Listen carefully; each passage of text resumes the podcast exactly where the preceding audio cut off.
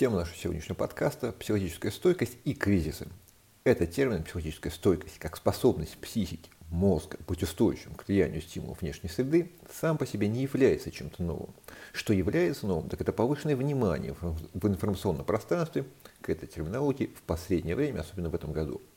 Сразу зафиксируем – если вы живете в актуальной внешней среде, даже не обязательно в этой стране, и именно сейчас вам вдруг стало трудно жить по каким-то причинам, вы задумались о том, чтобы научиться быть психологически устойчивым, то вы опоздали.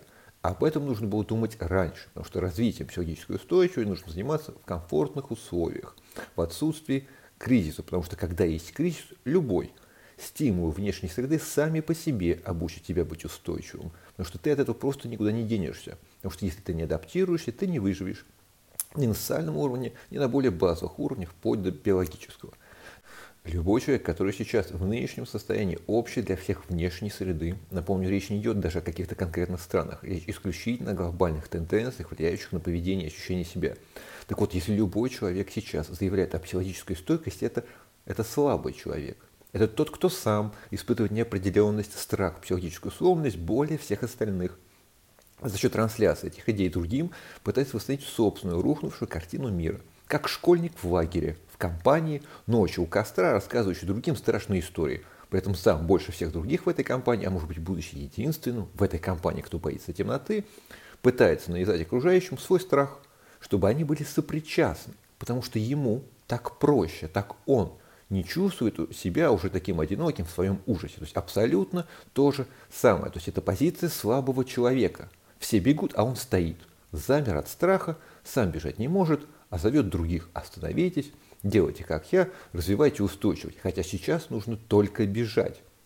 То есть обращение за поддержкой и помощью к такому человеку даже в обычных обстоятельствах рискованно, тем более в кризисных.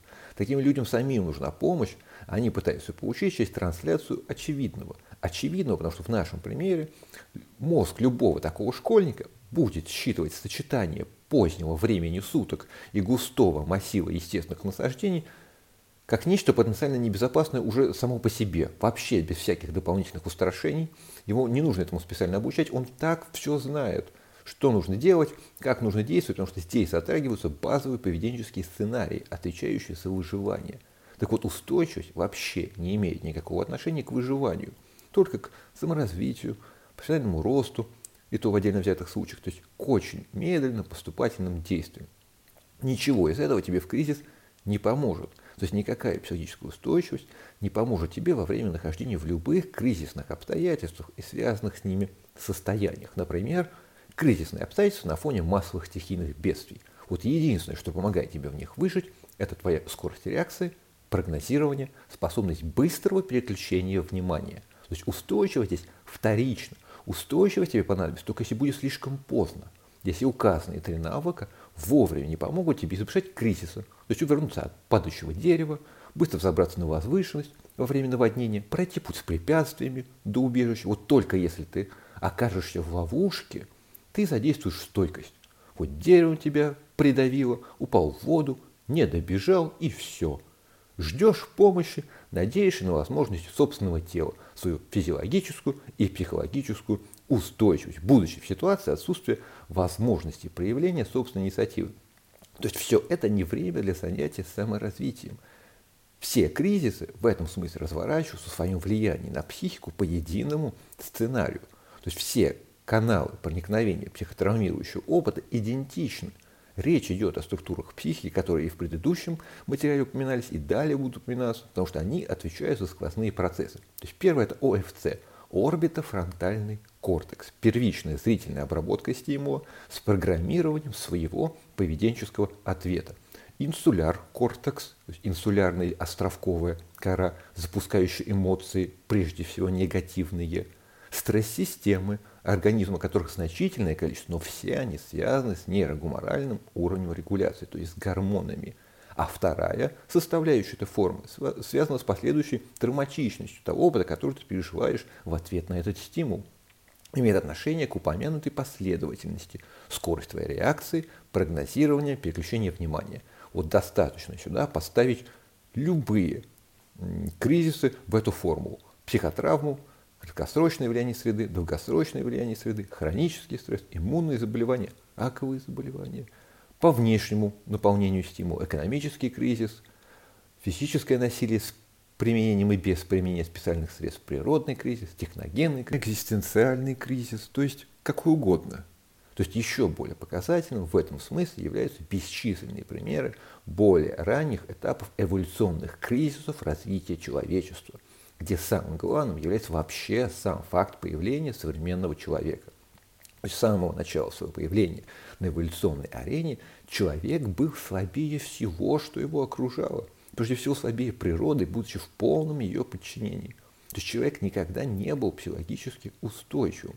Если бы это было так, не существовало бы в культуре мифов, ритуалов, искусства, может быть, самой культуры, традиционного понимания. То есть всего того, что помогало человеку пережить сложности повседневной жизни, защитить собственную психику от пребывания в изначально враждебном и агрессивном по отношению к себе мире.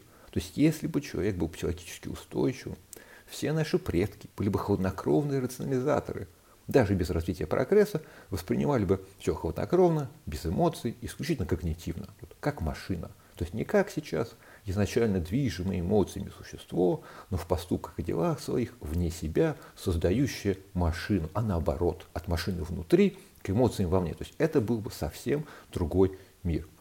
Как же тогда быть, как поступать в кризисных обстоятельствах, если психологическая устойчивость не работает? Первое – бежать когда действительно нужно бежать, когда все остальные бегут. Как и говорилось ранее, в кризисных обстоятельствах ключевым является твоя инициатива, движение, даже если движение становится самоцелью. То есть в обычных обстоятельствах такая позиция, такая активность могла быть маркером тревожности, беспокойства, но в кризисных обстоятельствах все наоборот. Вот если вы остановитесь, будете о чем-то усердно думать, погружаться в информацию, вот тогда вы проиграете травматизируете себя, а потом еще будет вам сложно вообще впоследствии из этого состояния выйти.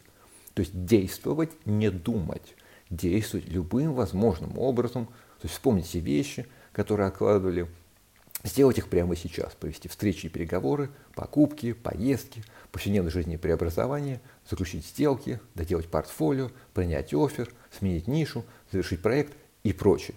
Второе – принять и ни на секунду не забывать, что вам никто сейчас извне не поможет по существу. Только вы сами. Потому что в обстоятельствах глобальных кризисов все равны. Все сконцентрированы на собственном выживании, а не на взаимовыручке и кооперации. Потому что для этого подходят более спокойные времена. Именно поэтому вам также в 99% случаев в долгосрочной перспективе и, самое главное, по существу не поможет сейчас и психолог. Потому что кризис глобальный, он затрагивает всех людей, психологов тоже. То есть, если вы обращаетесь к массовому психологу через какой-нибудь психологический сервис, этот психолог не поможет вам, потому что он уже сам выгорел еще вообще до этого, еще во время пандемии. То есть на тему массовых психологов мы отдельно поговорим. А сейчас такой психолог находится в таких же обстоятельствах, как и вы. Если вы обращаетесь к индивидуальному психологу с собственным брендом, вам потребуется очень много усилий, чтобы найти сейчас нормального то есть для того, чтобы вам сейчас помочь в условиях глобальных кризисов, психолог сам должен быть вне кризисных обстоятельств, это раз. То есть быть на, на ином социально-экономическом уровне, это два, чтобы вдохновлять вас. И при этом еще не быть деформированным, то есть оторванным от реальности, вообще понимать совершенно обычные реалии повседневной жизни других людей, это три. То есть для результата необходимо наличие хотя бы двух компонентов из трех, а сейчас для многих это крайне затруднительно. Третье – исключить из своей жизни все избыточное. То есть сознательное упрощение себя, но с сохранением ясности происходящего. То есть еще раз зафиксируем тот пример с эволюционными кризисами человечества. Тогда на ранних этапах своего развития человек победил эволюционный кризис единственным, что у него было своего – речью. Если вы не знаете, только лишь речь, человеческий язык породил категориальное мышление и прогресс – вот тысячелетиями человек упаковывал явления окружающей действительности физические объекты, создал вокруг них сложные системы с прогрессирующей автоматизацией, которые служили опорой, попыткой взглянуть на самого себя, непонятного, непостижимого со стороны. А вот сейчас, тысячи лет спустя, искусственных объектов, систем, опорно-материально, всего этого в избытке. Но ведь это же совершенно не помогает вам сейчас легче переживать жизненные трудности. Это все потому, что вчерашние источники прогресса через технологии сами превратились в ключевые источники стресса, психологических перегрузок, манипуляций, переучивания психики. Избыточная информация, избыточные предметы, избыточные социальные связи и, как следствие, ваши избыточные действия, избыточное насвоение поведенческих паттернов. То есть при упоминании сохранения ясности речь идет не о дисциплине, осознанности, психологической гигиене и тем более не о устойчивости, как мы говорили ранее. Речь идет о попытке взглянуть на себя, свой организм и психику, мозг, как систему интерфейсов. Вот точно так же, как в прошлом выпуске мы рассматривали интерфейс искусственных систем, созданных человеком и их влияние на поведение, вот по схожему принципу мы рассмотрим, как внешняя естественная среда, мир, взаимодействует с телом, потому что мир с тобой взаимодействует, давит на тебя, на кнопки в твоем теле, психике, вызывает твой поведенческий ответ. То есть если мир взаимодействует через кризис, то и нажатие на тебя, давление тоже возрастает. То есть самым показательным аналогом здесь будет даже не смартфон, а знакомый каждому человеку, даже не связанному с творческой деятельностью, планшет и стилус. Вот у стилуса есть степень нажатия, давления на интерфейс, экран планшета. Человек в зависимости от нажатия оставляет узор. Вот представьте, что мир вот точно так же нажимает на вас. Через такой же стилус оставляет в вас, в теле, в психике след – то есть если давление небольшое, узор не глубокий, организм и ответит соответствующим образом регенерации. Если давление посильнее, уже произойдет травматизация, то есть нечто такое, что либо вообще невосстановимо, либо э, крайне затруднительно. Если нажмет еще сильнее, апоптоз, то есть остановка биологической жизни и так далее. Именно поэтому, как ранее говорилось, не надо останавливаться в кризис. Нужно прогнозировать, откуда вот это давление пойдет, уворачиваться от этого давления, двигаться. А если тебя задело, знать, куда именно пришелся этот удар, в какую систему интерфейсов и оперативно на это реагировать. То есть если максимально просто пришло давление в голову или ниже головы. То есть если давление в голову, значит зрение, слух, речь у тебя перегружены. Вот нужно взять паузу, подумать, что из жизни исключить.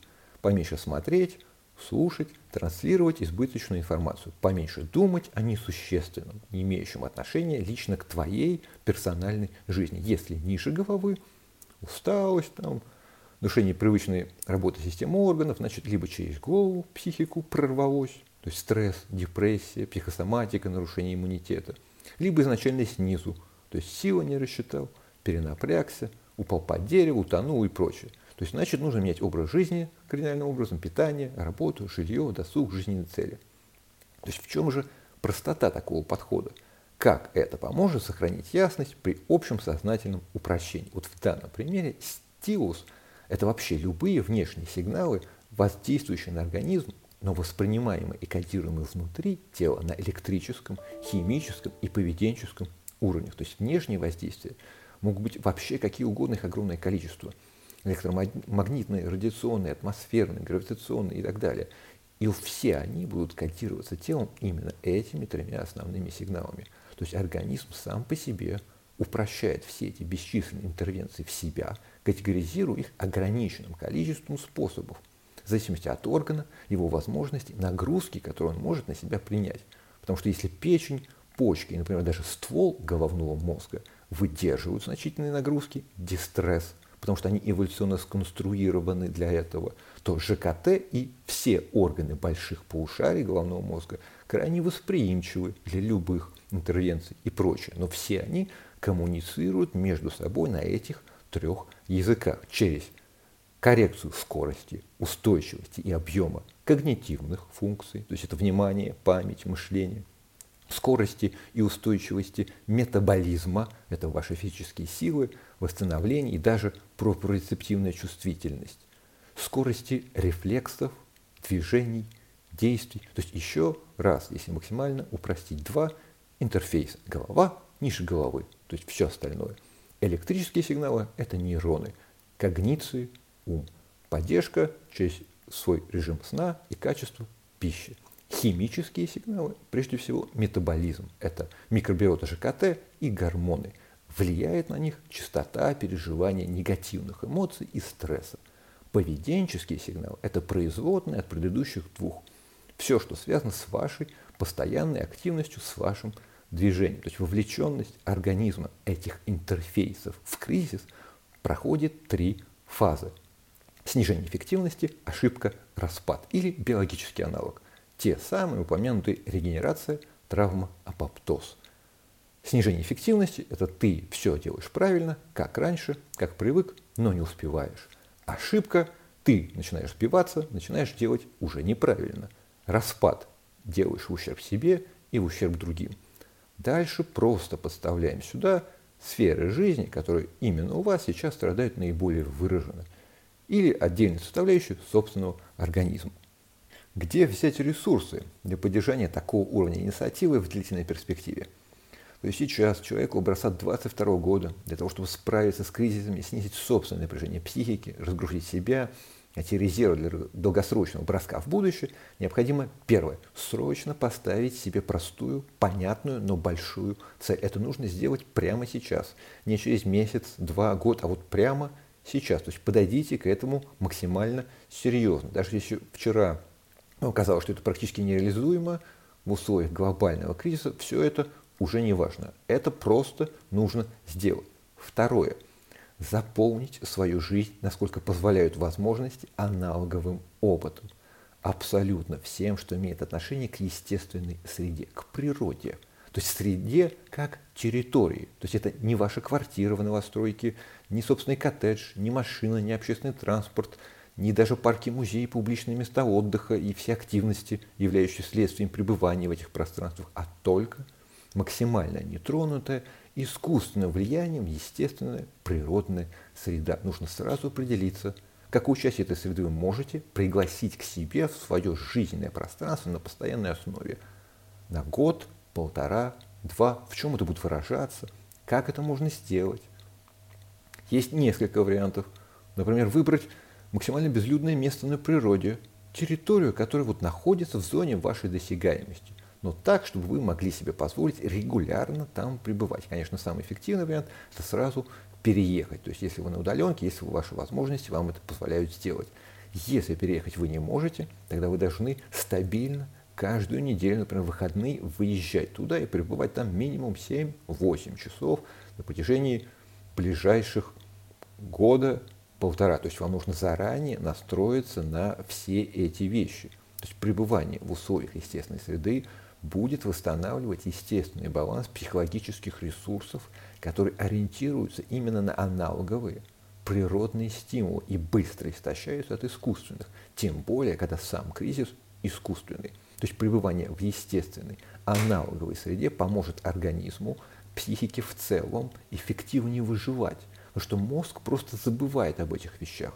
Именно забывает, не не умеет, как кто-то может подумать, Просто потому, что социальные конструкции подавляют все эти вещи. Но изначально и вплоть до нынешнего момента мозг оперирует именно этими категориями. А здесь все внутри перестроится, гормональный фон изменится, потому что эмоции будут другие, ощущения себя и прочее. То есть если вы переезжаете, достаточно находиться в этих условиях, созерцать обстановку вокруг, прислушиваться к ней и уже на фоне всего этого э, заниматься своими делами современного человека образца 22 года. Если вы переезжаете туда не собираетесь, будете пребывать только на выходных, необходимо запомнить этот опыт. У вас должно сложиться такое ощущение, что это место на природе, это и есть ваш настоящий дом, что 6 дней в неделю, будучи в городе, в офисе, в искусственной среде, вы пребываете в командировке. Возвращаться мыслями к этому месту в перерывах от работы, когда возвращаетесь в квартиру, когда выходите из квартиры, просто напоминать себе, что квартира – это не дом. Дом, он вон там, на природе, в территории, которую вы сами для себя открыли, обозначили, индивидуализировали. То есть вот это базис. Все остальное лишь следствие эффективной реализации данной задачи. Необходимо понять сущность любых современных кризисов, индивидуальных и глобальных. Их источник, прежде всего, информационный, уже только потом физический. То есть объем информационного давления на психику мозг опережает – в своей интенсивности реальные события, врывающиеся в повседневную жизнь.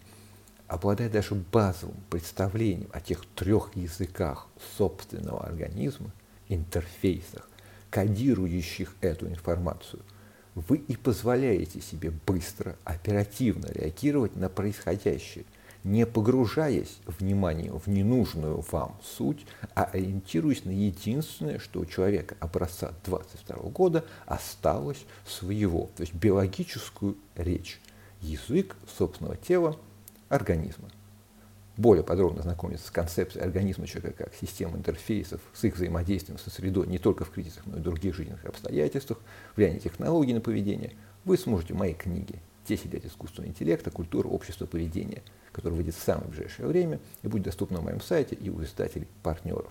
Записывайтесь на консультации, ссылка на сайт также в описании. Подписывайтесь на канал и ожидайте новые выпуски в самое ближайшее время.